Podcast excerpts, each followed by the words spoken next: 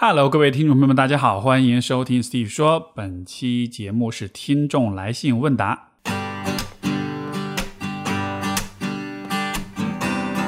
欢迎收听 Steve 说，和我一起拓展意识边界。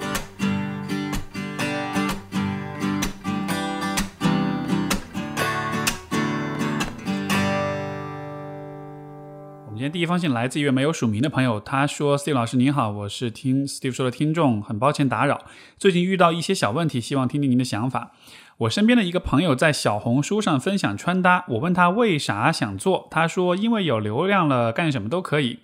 我自己很不喜欢这类产品，小红书、抖音等等，仅代表个人观点。我觉得这些产品的用户群体就是只只看得进快餐式信息的少男少女，内容劣质，广告太多，花里胡哨。我看身边人这样，我就很无奈，也不知道是我跟不上时代思维，还是别人都沉浸在快餐文化里。相比之下，我还是习惯看纸质书。我知道这是别人的事情，与我无关，我也不是抨击别人，这种做法不对。但就是感觉我和现在很多人想法都不同，有些苦恼。我要怎样调整自己的心态，摆脱自己这样的想法呢？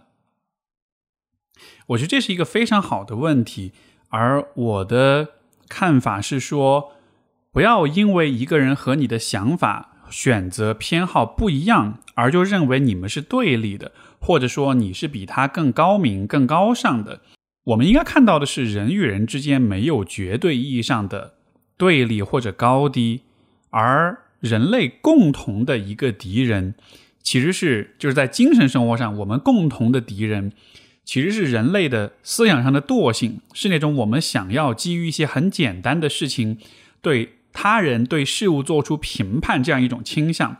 这种倾向，不管你是喜欢认同小红书，不不认同小红书，不管你在任何问题上是偏左还是偏右，其实没有区别。所有的人都会面临这样一种挑战，就是我们有这种倾向去简化一些事情，让事情显得很简单，贴上一些标签，从而我们就可以用一种非常简单粗暴的方式去评判这个事儿到底是好还是坏。所以，这样的一个倾向，这样一个习惯，才是我们所有人在精神生活上需要去警惕的。所以，放到这位朋友的这个具体的案例当中。我认为这里的重点就不在于说 你应不应该调整你对小红书的看法，而在于你应该看看你对于这件事情本身的认识是否是深刻的，是否是全面的，是否是基于更多的啊更详细的研究跟了解而形成的。因为从你表述的方式上来说，我觉得可能你对于社交媒体，你对于这样一些社交媒体的平台的那种理解相对比较浅，你还是用一种比较感性的方式。基于你自己的某种好恶，得出了一个判断，认为这是不好的。那在我看来，我觉得社交媒体的发展，它其实就是我们这个时代的一种必然性。所以说，它的产生、它的发展、它对社会的影响，不管你认不认同这样的品牌，不不管你是不是他们的用户，你都有必要去有所了解，因为它就是会成为一个塑造、影响我们这个世界、影响每一个人啊心理和行为的非常重要的一个因素。所以说，不要轻易的去贴标签，说它是内容是劣质的，是这些人都是沉浸在沉浸在快餐文化里面的。你喜欢看纸质书，但是看纸质书的人并不会在道德上、在情操上、在思想水平上比喜欢抖音或者喜欢小红书的人就一定是高尚的，对吧？也有很多很聪明的人、很有学识的人在，比如说小红书上做很多观点的分享，也有很多看纸质书的人，他可能是啊，不是针对你个人啊，就是说不一定所有看纸质书的人都一定是很有想法这样子的。所以我是觉得，呃，你提出这个问题，它背后所反映出来的，其实是我们在看待人与人之间差异的时候，我觉得今天这个时代，很多人很容易犯的一个错误，就是我们会把和我们不一样的人放在一个比我们更低的位置上，但其实所有人都是平等的，而所有人都同时面临着一种简化事物、简单粗暴做评判这样一种倾向，这个倾向才是我们应该有刻意的努力的去避免的事情。因为如果你不这么做的话，你可能就会陷入到啊这种就是 virtual signaling 这样一个现象当中。什么意思呢？就是人们会通过去评判、去批判一些看上去在道德上相对不那么高尚的行为，用这样一个方式来体现出自己的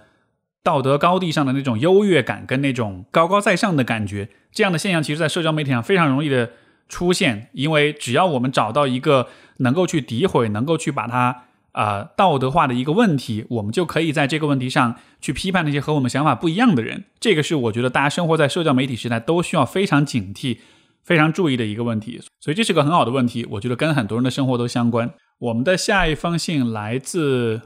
这位朋友，叫想要匿名的狗。啊，他说，Steve，高考日的凌晨和他说了一声对不起。他是我的初恋，从说出对不起的那一刻，我才明白这件事情一直在折磨着我。过去一直认为这段经历是啊，只是一个人生的笑柄，每次想起都捂脸后悔，并深感羞耻。它像一个轻飘飘的气球一样一直跟着我，偶尔撞一下，我觉得很轻，就没搭理它。其实心中有一个难以搬动的大石头。这些年来，我一直不喜欢自拍，一直不喜欢我从小到大所有的照片，每天都不喜欢昨天的我，无论长相还是性格。这两年我意识到这一点，虽然会对着镜子说我爱你，但那眼神分明就是同情、可怜自己，而不是真的爱自己。随着大学对社交礼仪的了解，对关系的真正重视，我才开始悔过，啊，后悔过去的自己的所作所为。可是我们不能改变事情就是过去，过去的一切都会深刻的雕刻在我们的内容以及被我们伤害的那个人的内心。陈迪说：“他想要的超能力是不用睡觉。我现在想清楚了，我想要的超能力就是回到过去，成为教导、关爱过去的自己的那个人，成为自己，成为过去的自己的导师。我不知道他会如何回应，我也不知道自己对他的伤害。或许他已经不在意了，或许永远都留在那里了，做什么也化解不了。我期待一个和解，但明白这非常难。前几年我们，前几年我谈了最后一段恋爱，在那段恋。”恋爱里，我一直关注自己的表现，到分手后的复盘也没有犯错的地方，于是我很满意。唯一不足的是，我觉得配不上对方的美好。那段恋情真的很美好，以至于最后他提出分手，我也并不觉得遗憾，只是感觉关于恋爱的幻想已经满足并且完结了。而后我也投入到自己的事业，他也是偶尔也会相约交流。啊，明天就要高考了，准确的说是今天。八年前，我和我的初恋一同高考，啊，他比我分高很多分，为了追求他的。脚步放，我放弃了当时的梦想专业，选择了广州一家很差的学校。但在暑假我们就分手了。可我还不识趣的纠缠，甚至有很多极端手段，有点类似现在 PUA 啊（括号完啊），变相威胁他。那时的我对于许多求而不得的东西都很情绪化，不对，情绪化这个词太美化自己了，应该说是很暴力，从精神和行为上都很极端。啊，现在是二零二一年六月七日凌晨三点，刚刚发完消息。就写下这段仅对自己可见的微博，并且决定把它通过邮件发给 Steve。这两年一直在听你的播播客，启发很大，想说一声谢谢。也希望高考的孩子们都有很好的表现。对于和曾经的我一样极端的人，或者已经意识到自己极端行为和心态的人，我也想和你说一声：只要你愿意，可以有更好的方式爱对方，以及 Steve 一定会有更好的关于爱的、关于爱自己的方法和指导，对吗？最后，呃，现在广州正处于疫情，每天都很紧张焦虑，但我也相信疫情会过去。并且当 Steve 看到这封邮件的时候，广州疫情肯定过去好几个月，甚至一年了，哈哈哈！期待大家来广州喝早茶，找我喝也可以，也可以。呃，我不知道大家听明白没有啊？所以这个朋友就是他曾经八年前高考那个阶段有做过那样的一个伤害别人的事哈，对，其实是对自己那种类似 PUA 行为的一种反思。然后我其实蛮感谢这位朋友的分享的，就是。呃，这样的经历从心里面、内心深处掏出来跟大家分享，表达这种悔恨，分享自己的当时的那种对自己的那种啊言行的这种反思，我觉得是非常宝贵的事情。我其实很，我其实很感谢，就是说世界上有这样的一样，这像你这样的人存在，因为可能有很多人是有 PUA 的行为，或者是有很呃很极端的这种伤害别人的行为，但是如果如果所有人都能像你这样能有反思的话，那么至少怎么说呢？这个世界不会变得更加糟糕吧？所以这种反思本身是很必要的。以及这样的经历在过去确实不能改变，它在未来你也一直会记得它。包括这样的经历，只要你对自己足够的坦诚，你也会一直记得这些事情。这些事情也一直会造成你良心上的疼痛感。但是这种疼痛感可能就是你这一段经历能够给你带来最好的结果，因为只要有疼痛感，就意味着你在道德上、你在良知上。是依然保持了你自己的判断的，而这种疼痛感也会确保你在未来的生活里面会持续的去做与这种疼痛感相反的事情。这个其实也是之前《人生十二法则》里面 Peterson 所讲到的一个观点。他说他是怎么建立他的道德判断的啊，就他的道德道德思考跟判断的一个体系的。他就说，如果我们要知道什么是对的，什么是好的，我们就看先看一看什么是坏的，什么是恶的，而他看到的就是。啊，人他看到的就是在二十世纪整个这个历史当中，有人类有很多刻意折磨彼此、伤害彼此的行为，所以有意而为之的恶，这在他看来就是所有恶的最底线或者最糟糕的部分。那么有了这个底线，你反过来去看与它相对的东西，那就那就是好的，就是对的，就是善的，对吧？所以我觉得对于这些朋友来说，其实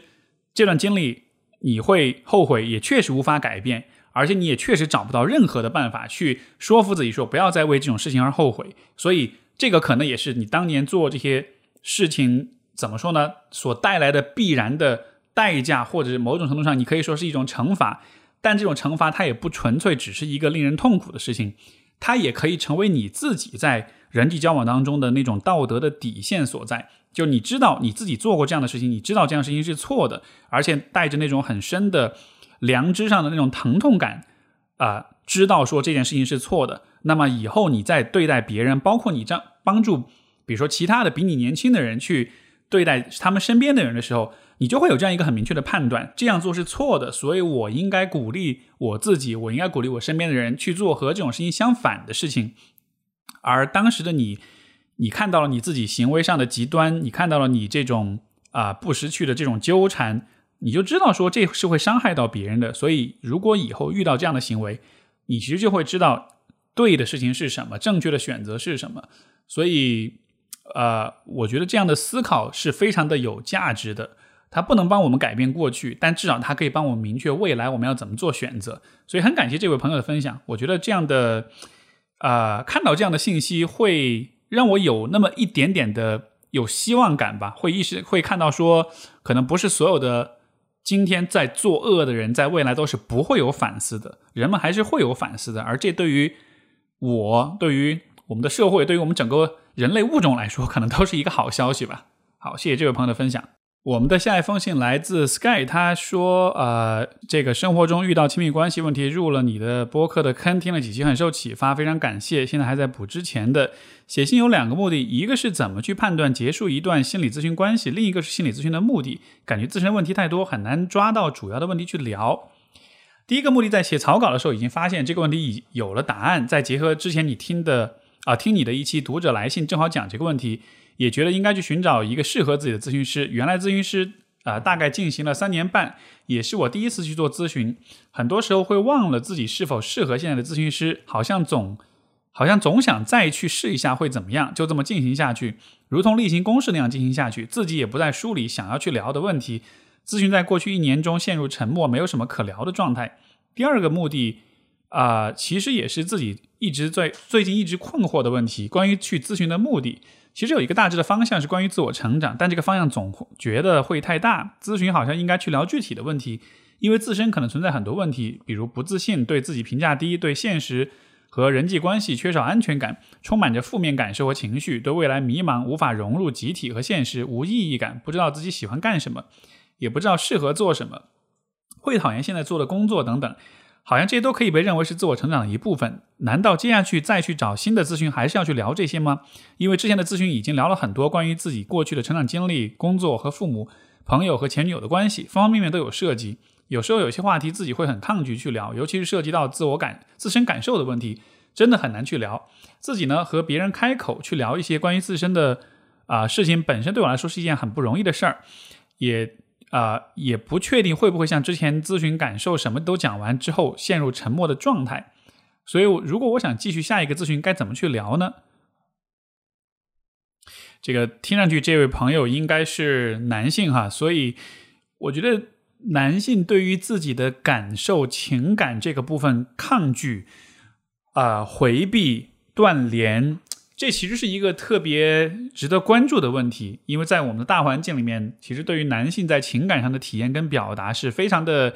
压制的，对吧？从小很多的父母都会跟自己的家里面的儿子说，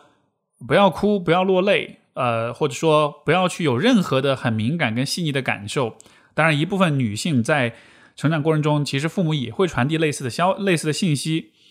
为什么这是一个很大的问题呢？呃，如果从心理咨询师的角度来说。比如说我在做咨询的时候，我跟我来访者去对话的时候，我怎么知道应该去聊些什么问题？我怎么知道我们的对话有没有在一个对的方向上，以及是否有帮助到对方？一个特别重要的参照的标准，其实就是跟情绪有关。比如说，这个来访者跟我讲了一段故事，这个故事里面他某一个部分明显是有很多情绪在那儿的，我就知道说这个可能是这个故事最重要的部分。又比如说，一段对话到了最后，如果啊来访的情绪慢慢的被调动起来了，慢慢的聊出了一些情绪，有一些情绪体验了，我也会知道说这段。对话对他是有帮助的。如果一个人对自己的情绪反应是一种啊没有反应或者体验不到的状态，就有点像是你在大海中航行没有指南针一样，你朝哪个方向走都是 OK 的，但是你不知道哪个方向是真正重要的。所以人的情感跟情绪，它其实是一种帮我们去做价值判断的一种来源，一种信息来源。我们通过我们的感受去判断什么对我们重要。所以，当这位朋友在说他咨询里面好像什么问题很多，方向很多，然后也没有什么，然后具体的问题也很多，但是你看又讲到这个不知道自己喜欢什么呀，不知道自己适合什么呀，就就就好像是对所有的问题都是同等的担心，同等的关注，但也就意味着没有什么问题是你真正特别关注的，对吧？所以这样一种没有方向的，几乎一切都是同样。重要或者同样不重要的状态，我觉得恰恰就是和你的情感体验上面的那种障碍会有关系。所以我是觉得，我们把这个问题延伸一下，就是说，如果一个人，如果你在生活中有这种，呃，没有方向，嗯，不知道自己喜欢干嘛，然后这种无法做出选择判断的这个情况的话，我觉得可能都应该好好看一看你你在情绪体验，你在对自己的。啊，情感的觉察跟感受上面是什么样一个情况？就你看，比如上一封信我们讲到，对吧？这个呃，那之前那位男生，他因为自己的行为感到很后悔，感受到了良知上的这种痛苦，这个疼痛的痛苦的感觉，虽然让人不舒服，但这个感觉他却他却能够很明确的告诉你，在这件事情上，你的选择是什么样的。如果没有那个痛苦的感觉，比如说他对自己的内心感受很麻木，那么他不感受到痛苦的话，他就不觉得这事儿真的很后悔，那么以后他就会再犯，对吧？所以你看，就是情绪是像是指南针一样，它告诉我们我们真正在意的是什么，我们对很多事情的判断究竟是什么样的。所以回到这位朋友的来信，我觉得如果你要去找下一个心理咨询师，或者说你想要去明确你的问题到底是什么的话。我倒是觉得应该把重点放在去恢复自己的啊，对自己情绪体验跟感受的这种感知上面。可能你是经历过一些创伤，可能是有一些障碍，或者是怎么样。总之就是这种情感体验的这个部分，好像有点被是是存在一些障碍，是有点被卡住了。而这一个问题，相对于生活中现实中一些现实问题的解决来说，它是一个更底层的一个障碍，所以这个可能是更重要的。啊，我们下一封信啊，这位朋友没署名，他说：“Steve 你好，陆陆续续听播客很久，每次在低谷期都寻求播客的帮助，很感谢。我最近跟异地恋的女友分手了，原因是我们有很多信任问题。当时我没有走出前任的阴影，看到他很痛苦，说绝对不能原谅我，我主动提了分手。啊，分手后我试图挽回他，但是呃，但总觉得维持一种虚假的亲密。聊到信任问题的时候，他总说不能原谅我。这个月我也过得非常煎熬，直到他。”啊，提出还是做朋友，我同意了。但是我们根本不知道如何跟对方做朋友。他表达不爱我了，不想跟我有关系。我最终决定放弃。当天跟朋友表达，认识一点新的人。其实我内心很茫然，只想尽快从被拒绝的痛苦里逃离。之后对方更加愤怒，觉得是我说要挽回他，从头到尾都是谎言，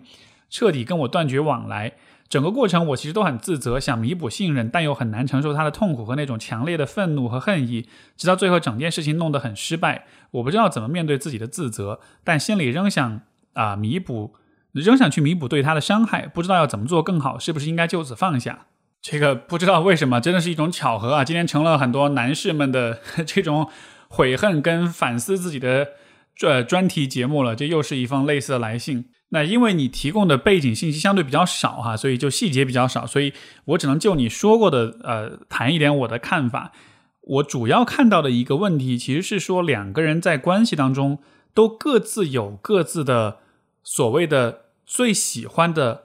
坏情绪，什么意思呢？每一个人都有自己最喜欢的坏情绪。当我们在压力之下，当我们在不开心的时候，当我们遇到矛盾、遇到问题、遇到所有的这些很负面的状态的时候。每一个人都有一个他最喜欢去使用、最喜欢去、最习惯去使用的一种坏情绪。对于你的前任来说，可能就是很强烈的愤怒跟跟这种恨意，很强的这种愤怒感，对吧？好像是他关于关系、关于信任的恢复，包括后来这种呃，本来期待你去挽回，但是后来又失望，好像所有这些呃很复杂的情感，从他这里表达出来都是愤怒。所以在我看来，好像他的这个个人 favorite 最喜欢的坏情绪就是愤怒，而你呢，你好像是更加的习习惯于去回避。你讲到说想要从那种被拒绝的痛苦里去逃离，包括他提出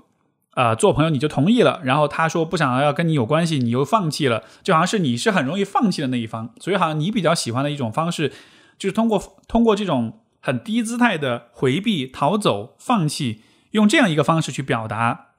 你自己的各种复杂的感受，因为显然你们的关系里其实是有很多的啊挣扎，有很多的纠结的，很多问题其实不是一下能说清楚的，也是需要大家可能是比较坦诚的、比较耐心的去讨论。而且事情其实没有那么的非黑即白，既然是信任的问题，那就不存在说一个信不信任这么一个简单的决定，这么一个简单的 yes 或者是 no 的一个问题。就是所有的信任问题、关系中信任问题的建设，其实都是需要大家。真的从各个维度去了解彼此，这真的很理解对方是怎么想的，是怎么看问题的，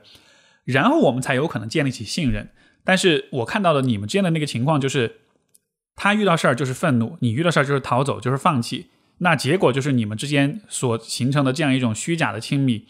就是看上去大家好像达成某种共识，但实际上你们心里面都并没有真的了解到对方是怎么想的，因为大家都太习惯用那个自己最喜欢的。坏情绪去表达所有的这些情感了，所以如果也你们想要再做点什么，可能他需要做的是学会用更丰富的语言去表达自己的情绪，除了愤怒以外，也可以有其他的情感的表达，失望、伤心、难过、后悔，所有这一切，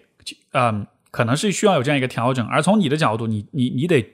你得扛住你自己想要去逃避、想要去回避的那样的一种倾向。而且我不知道这种逃避背后是会不会也藏着像是某种冷漠、某种拒绝，就是你在感你感觉到你被他拒绝，但其实你在逃避的时候也是在拒绝他，也是不给他机会去听到他的表达，去表呃去去去表述他的情感，所以也有可能这也是你在用这种方式去对待他，这可能是一种更加隐性的愤怒或者攻击性，一种更就是所谓被动攻击，对吧？呃，通过。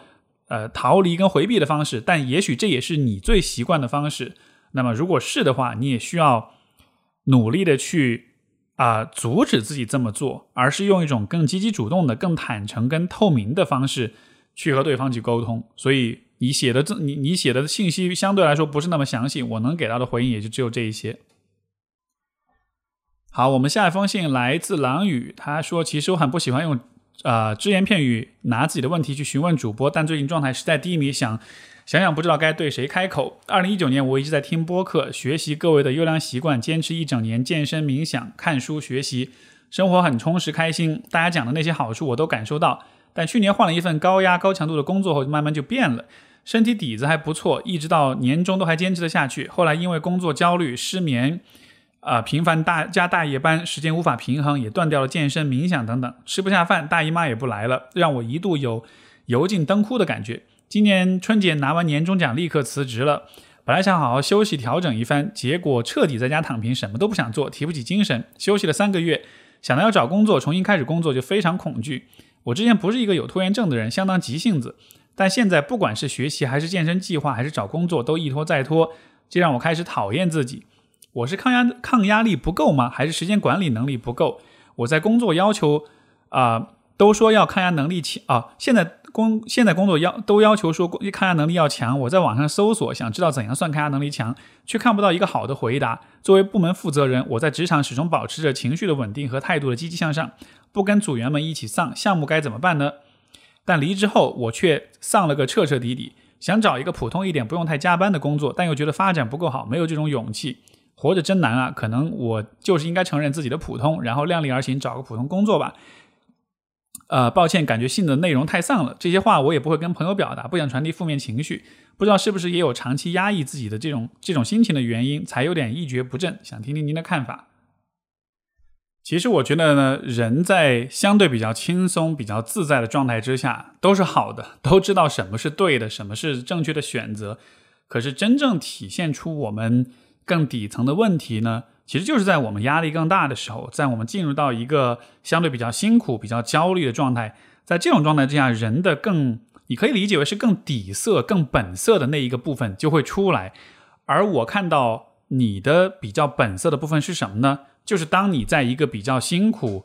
啊比较丧，然后情绪比较低落的时候，这个时候好像你觉得。你不应该跟朋友表达，你不应该去传递负面的情绪，就好像是如果你有任何情感上的需要，如果你啊需要在情感上被支持，你是不应该向外界求助的，你应该自己去扛。包括你也讲到之前的工作，作为部门负责人啊，情绪稳定、积极向上，不跟组员们一起丧。虽然我理解在这个职位上，你需要以这样的一个方式以身作则去引导、去鼓励大家，但是你是否也是在禁止自己去？用对自己好有好处的建设性的方式去获得情感上的支持，包括你也讲到啊，抗压能力不够，时间管能力呃，时间管理能力不够，所以就好像是你对自己的遇到的挑战跟困难的解释是自己不够好。那这是否意味着你对自己其实也是有像是某种完美主义的倾向呢？就是我必须要各种能力都足够强、足够好，我的事情才能做好。如果事情不好，如果结果不好。如果我工作的很累，那一定是因为我的某个方面没有做好，对吧？所以这一个对自己能力的质疑和前面的那一个不可以去传递负面情绪的这样一种观念，这两件事情放在一起，我其实会对你的人生的经历、成长经历会有一种猜想，有一种推测，就是我觉得这样的一些期待，这样一些自己设定的啊这种框架、条条框框的这种禁令。有可能其实是从从小就开始产生的，就是当你自己在比如说家庭关系当中，当你没有得到足够多的支持，当你感到很难受、很焦虑、很痛苦的时候，这个时候可能父母没有给你提供好的支持，而你给自己发明出来的一套去合理化这个情况的一套想法，就是第一，我的能力不够好，如果我能力更强一点，我就能扛住这一切。那么这就不会是个问题。第二，我不应该去向别人传递负面的情绪，这是错的。我应该坚强，抗压能力强，这样子的话，我才是一个好孩子。而有可能发生的事情是在小的时候，如果你真的这么做，对自己反思，包括啊想让自己更抗压、更啊正能量，也许这么做真的就有可能得到周围人的一种认可，觉得哎这个孩子抗压能力挺强的，或者这个孩子啊对吧，他挺懂事的，这种。回应会强化你的这种习惯，那结果就是你带着这样的习惯进入到你的成年生活之后，你就会觉得在任何一个脆弱的、低落的、需要支持的时候，如果我都按照以往的这个公式来来行事，对自己的能力进行反思、批判，以及不去传递任何负能量，都会有好的结果。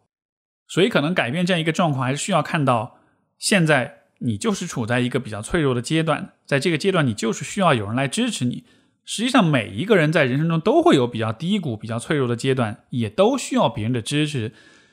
寻求帮助跟支持是可以有的，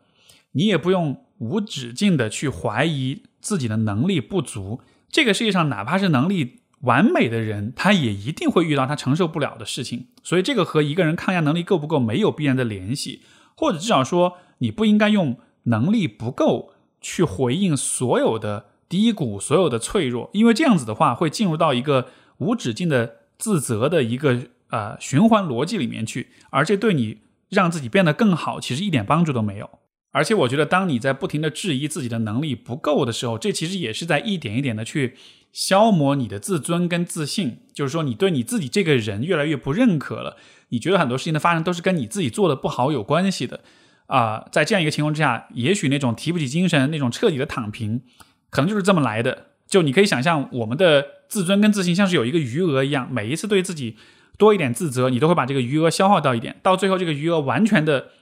消耗殆尽了，这个时候你就一点都没法支撑起你自己来了。所以现在可能要走出这样一种一种情况，需要从本质上去改变你对自己的看法，需要看见说很多事情的发生不是因为你做的不好，是有客观的原因在的。以及呢，我觉得可以试着在生活中从一些具体的小事情开始，做一些相对来说比较正向的事情。呃，像 Peterson 在十二法则里面讲的，要清理你的房间，对吧？如果你房间很乱的话，你花时间把它整理一下。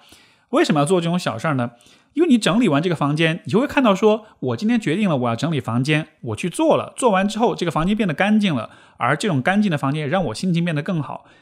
那么你做这个选择、做这个决定之后带来了正向的反馈，这个反馈就会增加你的心里面的那个自信跟自尊的余额。这种小事情虽然你每次增加的余额很少，一次就增加一块钱余额，但它也是一种增加。所以如果每天做一些这样的小的。啊，有可见、肉眼可见结果的正向反馈的这种小事情，做饭也好，整理家务也好，呃，包括运动健身也好，或者做任何对你有好处的事情，哪怕是很小很小的事情，只要你一直坚持去做的话，就能给自己一点点增加余额。因为所有这些事情，它的终极目的是让你越来越多的看到，我是一个能够为我自己做出正确的、好的选择的人。我的判断能力，我的行动能力，我的。啊，这种选择能力是 OK 的，是可以让我的生活变得越来越好的。当你逐渐的开始相信这一点的时候，你对自己的自尊跟自信也会重新回来，然后这个时候可能才会有足够的力气再去面对啊很挑战的这种工作的这种环境。包括你看，当你说健身计划、学习、找工作都一拖再拖，开始讨厌自己，就好像是在你看来，这种拖延本身也像是是一个糟糕的决定一样。但是这个地方我也会鼓励你试着从积极的角度去。理解自己，当你决定拖延的时候，其实它的正向的理解就是你也在给自己创造更多的时间去恢复、去休息，啊，而不是很快的让自己在一个状态尚未恢复的情况之下，把自己逼入到一个新的有压力的事情里面。所以从你的角度，你觉得那是拖延，你觉得是值得讨厌的；从我的角度，我觉得这是你在为自己创造喘息跟恢复的空间，所以它可以是正向的。所以我觉得你看待自己的时候，可能是用一种。很挑剔、很负面的方式在苛责你自己，这样的结果就是遇到坏事情自我苛责、自信降低，然后更加负面的苛责自己，结果就进入到一个循环里面了。这样子的话，最后结果就是所谓的抗压能力真的就会不足，因为稍微有一些波动、有一些变化，你的这种自我苛责的循环就会把这个波动、把这个挫败放大的特别大，然后可能你就真的会显得好像你很弱，但其实不是弱，只是需要打破这个自我苛责的循环而已。我们的下一封信，呃，来自一位姓陈的朋友。他说：“Steve 你好，我是一个只有过恋爱经验的男孩子，虽然已经二十六岁了，我是一个同性恋。听了你和孟尝那期在亲密关系中认识自己的节目之后，我蛮有感触的。首先，我对于自己的价值观和偏好其实不太清楚，这呃，这个体现在我对于配偶的想象上。我曾经试图了解自己喜欢什么类型的男生，身高、外貌、性格、学识、思想等等都有一些偏好，但我越来越发现，除了这些偏好之外，与之相反的那些特质也不错。”比如我喜欢皮肤白的人，但是仍然，呃，但仍然是不是发现啊黑皮肤挺美的，啊仍然时不时发现黑皮肤挺美的。我喜欢高个子，但最近发现一些可爱的人个子都挺矮的。我喜欢思想深刻的，但发现简单快乐的人也很可爱。于是我对自己的偏好框架感到迷茫，不知道是应该完善这个框架，更精准、更精准的寻找另一半，还是说一个啊足以打破这些框架的人才是真爱。你也说跟自己另一半在一起之后，对以前偏爱那类型的女生感觉都淡了，嗯，另外不敢尝试谈恋爱，啊，总觉得如果现在谈一个对象，过几年自己眼界更开、更优秀，那个时候会感到这段恋情不值。我想这是我价值观模糊造成的，不知道内心最看重什么和需要什么。可以请你详细说说怎么样确定自己的价值观吗？以及我们如何认识自己，在如何在恋情中认识自己？呃，这个问题我觉得也不也不复杂，其实就是说。我们说到价值观的时候，什么是对我们来说有价值的？其实前面有个信我已经提到了，人其实是通过很感性的方式来确定自己的价值观的。因为对我们重要的事情，我们怎么知道什么重要呢？就是看这件事情对我们带来多大的情感上的波动，对吧？举个例子，比如说你看电影，你比较喜欢什么电影？那种让你没什么情绪反应的电影，你会喜欢吗？那种让你心潮澎湃、痛哭流涕或者开怀大笑的电影，是不是相对来说会你会更喜欢一些呢？呃，所以说到恋爱这样的事情，当我们在说价值观、说到恋爱观这样一些东西的时候，就今天其实大家说到亲密关系，都会用一种很理性的语言去去讨论，对吧？标准呀、价值观呀、框架呀这样一些语言。我觉得这些语言其实也反映了我们对于啊，就在今天这个时代，我们的过度的理性化，尤其是对于亲密关系的过度理性化，因为大家有太多的平台跟渠道去交流自己的观点看法了，大家在网上互动说话的时候都是价值观的碰撞，所以就会放大价值观这件事情它的那个理性的那个部分。就其实价值观没有那么重要，或者说建立价值观，通过思考，通过呃交流对话，通过各种各样的很理性的方式去啊构建价值观，可能这不是价值观产生的最自然的方式。就我拿我自己举例子，比如说我在生活中怎么去了解到我的人生观是什么样的，就是也就是说我在人生当中最看重的东西是什么。一开始我也不知道，一开始我只是很。很很就是很单纯的认为啊，要做一个对社会有价值的人，对吧？但其实后来慢慢的意识到说，当我看到了比如说家里很多啊长辈的这种生老病死之后，我会发现我对于人生的有限性跟脆弱性这件事情，其实是很恐惧的，是很害怕的。我我我我对于人的有限的生命，包括是这种有限生命当中，万一。这一生要是过得没有意思，要没做什么事儿，这事儿是让我觉得很难受、很不舒服的。所以这种难受的感觉让我意识到，说原来我希望的是一个值得过的一生。我希望这一生我留下一些有意义的东西，对吧？所以你看，这种价值观的产生，它就不是说是那种啊，我读了什么书，我看了什么文章，听了什么大 V 说了什么观点，然后我确定一个价值观，而是我在生活中通过这种感知，很感性的了解到自己的内心是什么样一种感觉。所以价值观在我看来，这个价值观这三个字看上去很理性，但它背后的它的内核其实是非常非常感性的，而恰恰是这种感性的内核，才能让价值观变得独特，才是一个独属于你自己的一种价值观。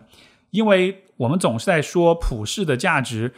嗯，从社会的层面，我们有必要讨论普世价值，但是从你个人成长的层面来说，我觉得不要去试图寻找任何的。普世性的价值，或者是跟别人的价值观上的某种认同，这种认同其实都只是一种暂时的幻觉，因为每一个人都很复杂，每个人的在价值取向上的很多的细节的维度其实也都是不一样的。所以我觉得这个地方的重点可能还是在于，你需要更多的通过你自己人生的体验跟感受去确定、去细化你自己的价值观。而这个说到另一个问题，其实就是关于生活体验的问题。你只有恋爱，只有暗恋的经验，你只能通过想象去猜想你喜欢什么样的人。我不知道因为是什么原因，你没有迈出这一步，可能跟你的性向有关系啊。也许你比较害怕这样的关系，也许你觉得身边的环境给你的这种空间会比较小。但不论是什么原因，当你一直不敢去尝试走入感情的时候，你就永远没办法感受到你的内心会对很多的事情是怎么样的一种反应。就像比如说，啊，我特别。我每年春节我都会去给我的家里的长辈去扫墓，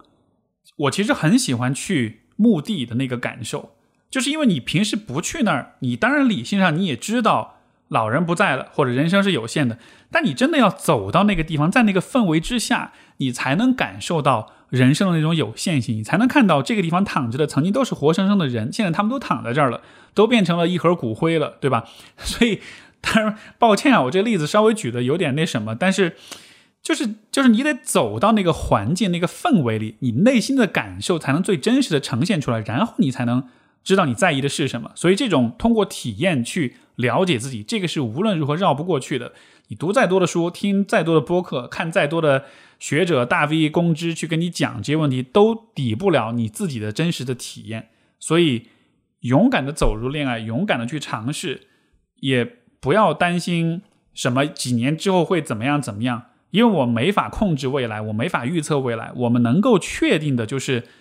我在当下的我，作为一个有情感、有感受、有思考啊、有感知能力的一个人，这一个部分才是最重要的。你需要给自己机会去感知、去尝试、去体验。这样的话，你自己的啊那种内在的智慧跟那种反应。才会出来，然后你才能做判断、做结论，好吧？所以祝这位朋友好运。我们的下一封信来自，哎，这又是一位男生。今天感觉是男听众专场，很巧，这连续几封信好像都是男生写的。呃，C 老师你好，第一次接触你的播客是跟女朋友吵架分手，哦，抱歉，他有说到我也是女孩子，好，抱歉误判了。呃，下载了小宇宙后，一篇篇听了你的播客，每一篇都让我很有感触。当听完你的播客，也可以忍不住，也可以忍住自己不再去找他。那段时间就是啊啊的日常，就是醒来什么都不做，听你的播客，睡觉，日子浑浑噩噩。啊，和这个女孩子相遇很简单，她说很喜欢我，开始追求我，过了一两个月便在一起。她说很心疼我一个人在外面，也理解我没有安全感。可是每一次我说出我的不开心，她只有不耐烦。她说我的不开心让她很有压力，让我学会爱自己。当我可以克制自己的行为的时候，她说我太自私。跟她在一起的期间，我看过几次心理医生，他们要呃去呃，他们要我去配药，我都很抗拒，甚至觉得自己是不是太脆弱了，有点不至于。我分不清自己是被。啊，现在大家的恋爱脑，呃，恋爱观洗脑了，还是我的恋爱要求太多？他说已经给我够多了，已经给不出来了。我以为很多都是谈恋爱都会做的事情，可是在他那里却成了负担。我开始害怕去低头和认错，因为我一次次换来的，啊，低头换来的是他的变本加厉。可是我又害怕，如果我不低头，他会真的走掉。啊，我觉得很难过。当喜欢的人对自己大发雷霆，却还说爱你。总是觉得爱不是这样，可是也没有更好的办法去沟通。和他在一起，我已经变得没有自我，也很卑微，已经没剩什么自尊了。我已经不知道怎么去做沟通了。啊，每当我表达自己想法时，他只有叹气；听到我哭时，也只有不耐烦；生病了，也只觉得我矫情。这样应该不是爱了吧？可是为什么不爱了，还要继续和我天天在一起说爱我？我每天都在挣扎，希望自己可以下决心往前跨一步，又想又不想生活里没有他，我该怎么做？是不是我做错了太多，对方才会变成这样？我快二十八岁了，可依旧是跟着别人而呃跟着别人而活，太糟糕了。看到前面的话，应该想不到我已经是一个成年人，却没有成年人的思维吧？这一点我太自卑了。我尝试找过陌生人陌生人去诉苦，可是诉苦又诉完苦又觉得不安心，觉得自己不该那样做。我把自己封闭快十年，很少去跟外界接触。也很怕现在来不及跟不上别人的步伐，也许这封信会被沉默，但是对我来说，勇气也是走出来的第一步。这些事情我已经不敢跟朋友诉说了，因为是朋友，所以一定会偏袒我，怕让朋友对他的印象变差。哪怕被沉默，也很感谢你认真的看完。祝节目越办越好。OK，好，谢谢这位朋友的来信。呃，我有看到几个点，我想分享。第一就是你说你自己把自己封封闭快十年，很少跟外界接触。啊，这个可能是我们在成长过程中一个比较重要的问题，就是人为什么需要跟外界接触？我们为什么不应该封闭自己？因为我们都需要外界的反馈，我们都需要以人为镜，通过别人的反馈告诉我们，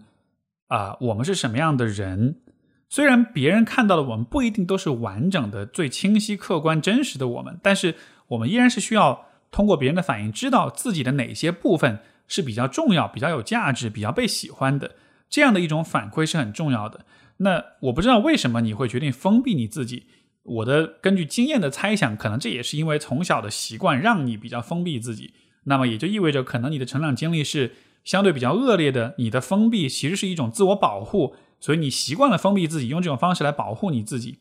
那么如果是这样的话，你需要意识到，就是在儿时的封闭是为了保护自己。但是今天的你的封闭，其实就是一种不必要的选择，就是你在用，就有点像刻舟求剑哈，你在用过去的策略在面对当下的人际关系，而这样的话带来的结果就是啊，你缺少了来自外界的反馈跟滋养，从而你会觉得你自己没有成长。然后第二件事情就是，当你在关系当中不满足、不满意、不开心的时候，我看到你做的比较多的事情都是在自责，觉得自己恋爱的要求太多。包括当对方说你这些事情都是他的负担，然后呃对你大发雷霆，然后包括说你矫情啊什么的时候，好像这种时候你对他的这些表达似乎都是有一些认同的，所以这也会让我想象，是不是这也是一个长期以来形成的一种模式，就是当你在关系里受到伤害、受到忽视、受到这种糟糕的对待的时候，你可能会有很多的策略去合理化，或者说去让自己去承受这一切。那么前面讲到的封闭自己，不去跟外界接触，这可能是其中一种方式，而另一种方式就是自责，就是认为一切都是在自己的不好，对吧？然后认为，甚至认为我这些不好，如果能改的话，也许对方就会更喜欢我。所以这也是我们从小成长的时候，其实会给自己编织的谎言。我们会觉得说我有这样那样的缺点，但是只要我把这些缺点改好了的话，那么我就会得到好的对待，我就会得到真正的爱。所以带着这样的一种观念长大了之后，我们在谈恋爱的时候，其实就容易产生一种所谓的吸渣体质哈，就是说我们会总是遇到那种很糟糕的关系，在关系里总是会受到很多的伤害，对方对待自己的方式也会很过分，让自己觉得哎，怎么我总是遇到这种很糟糕的关系？但其实这里面它就是一个确实有一个相互吸引的过程，因为你比较熟悉的关系是那种在关系里很虐。对你很多的苛责跟要求，但这种关系也会带来一种安全感，就是哎，我比较知道这种关系，这种关系里，我只要一直隐忍，一直自责，一直想象着自己能变得更好，这样的话，这种关系我就能 hold 得住，因为呃，这种隐忍和这种自我的反思，会让我觉得未来是有希望的，有一天我是会得到对方真正的爱的，所以也许这也是在你这里所发生的一个情况，也就为也就是为什么。如果旁人看到你的这种关系，会觉得会毫不犹豫的走开，对吧？为什么这么糟糕的关系你会走不掉？但在你这里，你就是走不掉，因为虽然你很痛苦，虽然你很难受，但有可能这其实是你熟悉的一种情感模式。所以说，你需要改变的观念是说，如果我们需要得到爱的话，我们不需要吃很多苦来换取这种爱。现在你在做的事情，就是在像是有意无意的让自己吃苦，就好像你觉得我应该承受这一切一样，但是。其实你的心里面的感受是很明确的，对吧？对方对你的那样的方式就不是爱啊，因为如果是爱的话，就应该对你很耐心，就应该对你有很多的支持跟包容，而不是说嘴巴上说一套，但是做对待你是另外一套。所以在这个意义上来说，你看你也通过自己的方式合理化了对方对待你的这种方式，甚至会怀疑说他到底爱不爱我，就是就是你会觉得他有可能是真的爱你的。包括你在情感上也真的建立起了那种依赖，就觉得想要生活里就不想生活里没有他这样的，所以最后也说是自己做错了，对方，呃呃自己做错了，然后对方才会变成这样，所以整个这个状况其实就是逐渐的让自己进入到了一个循环的自责里面，所有的糟糕的事情都是你引起的，而越这么想就越低看自己，越否定你自己，越忽视你自己作为一个人被尊重、被照顾、被爱。被呵护这样的一些需要，而与此同时，可能对方也在做一件类似，也在玩一个跟你相对应的游戏。他其实就是在通过不断指责你的方式，让你感到自己是错的，而这样子你就会更听从于他，而这样对他来说也能给他带来安全感，因为可能他熟悉的方式就是不断的以各种方式去指责你，这样的话他就感觉到自己在这个关系里是是占优的，是安全的，是有掌控感的。所以这其实是两个。都不安全的人走到了一起，然后用各自认为合适的方式在保全这段关系。但是这样的一种保全是建立在两个人都啊怎么说呢，在情感上不那么成熟的一个基础之上的。那结果就是这会成为一个一个有点毁灭性的，或者是一个让人觉得很痛苦的一个循环。所以我鼓励你去做的一件事情就是试着跟周围人有更多的交流，不要认为这些是负能量，不要认为这些事情不应该讲。应该试着去找到那些能信任的人，去试着营造一些让你感到安全、可以坦诚交流、表达自己的那种关系。第二点就是在所有的这些关系当中，记得说你不需要通过忍受痛苦来交换爱，爱本身不应该是用痛苦交换来的。然后你需要在关系里更多的看见你自己作为人的被尊重、被照顾的这种需要，也需要让对方知道。就是不论我们之间有什么样的矛盾，不论你对我有什么样的啊挑剔或者不满，你你最终你还是需要尊重我，你还是需要友善的对待我的。我不能够接受我们之间是不友善的那种态度，这个关系中的底线依然是要在的，好吧？所以这是一些我的反馈，希望对你有启发。我们今天的最后一封信来自一位姓陈的朋友，他说：“你好，想请教一个困扰了我蛮久的问题，到底要如何好好说话？”我作为独生女，可以说从小是在父母的骄纵下长大，父母几乎将所有的注意力都放在我身上。父母间说话方式属于比较直接、坚硬的，用我们东北话讲就是，呃，好话也会说的特别难听。我自己分析猜测，在这样的成长环境下，我渐渐养成了一种和父母还有和另一半不好好说话的行为习惯。具体表现就是特别容易被一些不随我心意的事情所激怒，虽然话是没错，但语气语态总是充斥着。训斥和埋怨，更重要的是，这种说话方式很伤人。可气的是，我自己又很双标，对待同事、同学，啊，对待朋友、同事、外人，说话温和很多，也会考虑对方的感受，但是对内却总不加思索说出一些看似很直接却很伤人的话。尽管大多数时候内容本身没有问题，但是语气语态却总是咄咄逼人。当对方也这样对我自己说话时，自己又无法接受，长此以往伤人伤己，自己也有意识到这样非常不好。但那种话总是脱口而出，说完就会后悔。请问 Steve，这种情况有什么好的方法可以帮助我更好的调整心态或者改变说话方式呢？我是觉得这个或许涉及到一个情感教育的问题，就是每一个人在小的时候会通过观察父母的表达方式来理解，就是人的内在体验，因为人生下来是不理解自己情绪体验的，对吧？就情绪是一个比我们的理性思维更加底层、更加原始的一个系统，所以当我们长大的过程中，逐渐有了自我意识，逐渐有了逻辑思维跟抽象思维之后。我们就会开始想要去理解，哎，我现在此刻的情绪到底是什么？为什么会有这些情绪？我应该怎么表达？这些情绪会给我和别人带来什么样一些影响？所有这些问题其实都是小时候父母需要帮助孩子去理解的，也就是所谓的情感教育。所以，如果在一个情感表达相对比较单一的环境里，也就是这个这位朋友的你所讲的这种环境哈，就是父母说话都比较直接、比较坚硬，就好像是好话也会说的难听，也就意味着。可能父母对于生活中人际关系当中那些复杂的情感，那些细腻、复杂、丰富的情感，都是用一种很简单粗暴的方式在处理。这样的结果就是，你对于自己内在的情绪体验，那种感受跟表达也会比较的单一。你会觉得好像所有的情绪，但凡是让你感到不舒服的情绪，也许都是要用一种很愤怒的方式来表达。但实际上，很多的情绪都会让我们不舒服，对吧？悲伤、难过、愤怒、失望、挫败、沮丧，所有这些情绪总体来说都是一个不舒服的感受。那么，对于所有这些不舒服的感受，每当你呃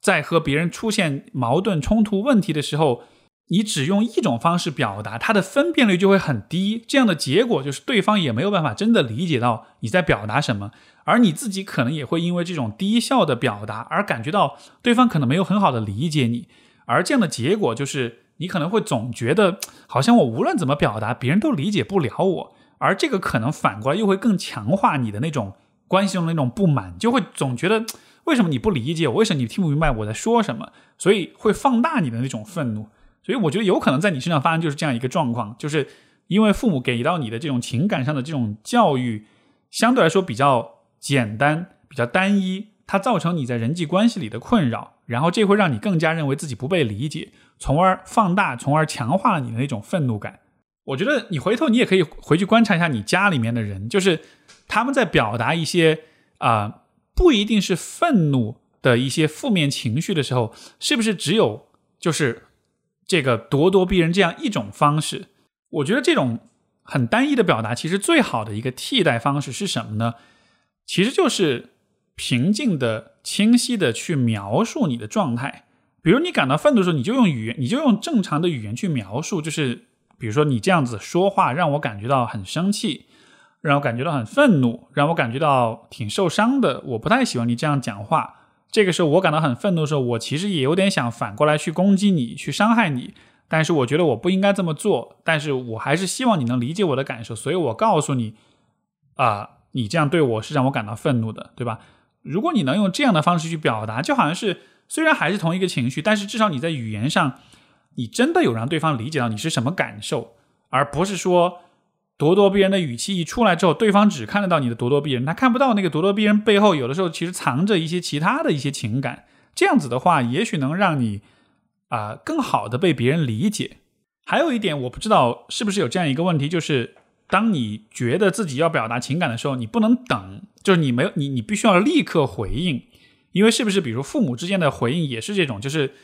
当然我不知道，可能是对东北人有偏见啊，但就是我我理解很多这种说话的方式，可能还是大家相互杠、相互对抗、相互辩论，就嘴还是这个还是很很很很会说话的，很会反驳的，对吧？所以在这种斗嘴的过程中，也许就形成了一种说话的节奏。就这个节奏必须很快，这个中间不能有停顿，不能有思考，呃，不能有这种想一想再说的这样一个状况。所以结果就是你会脱口而出，甚至是一种习惯性的控制不了的脱口而出。那如果是的话，这也是一个你可以调整的地方。就是下一次当你想说点什么的时候，你就停一下，你就慢一点。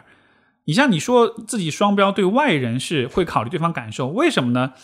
因为你对外人，你需要有考虑，你需要有思考的过程，对吧？你会想一下，我说的这个话，对方是什么感觉？而可能在面对亲近的人的时候，因为你的习惯让你就没有那种思考的那种那种习惯，所以你会立刻就要说出来。所以说，也许就慢一下，哪怕是一秒钟、两秒钟，稍微停一下，也许这样子都会让你好一些。还有一个更深层一点的分析，就是父母之间这种方式去对待彼此，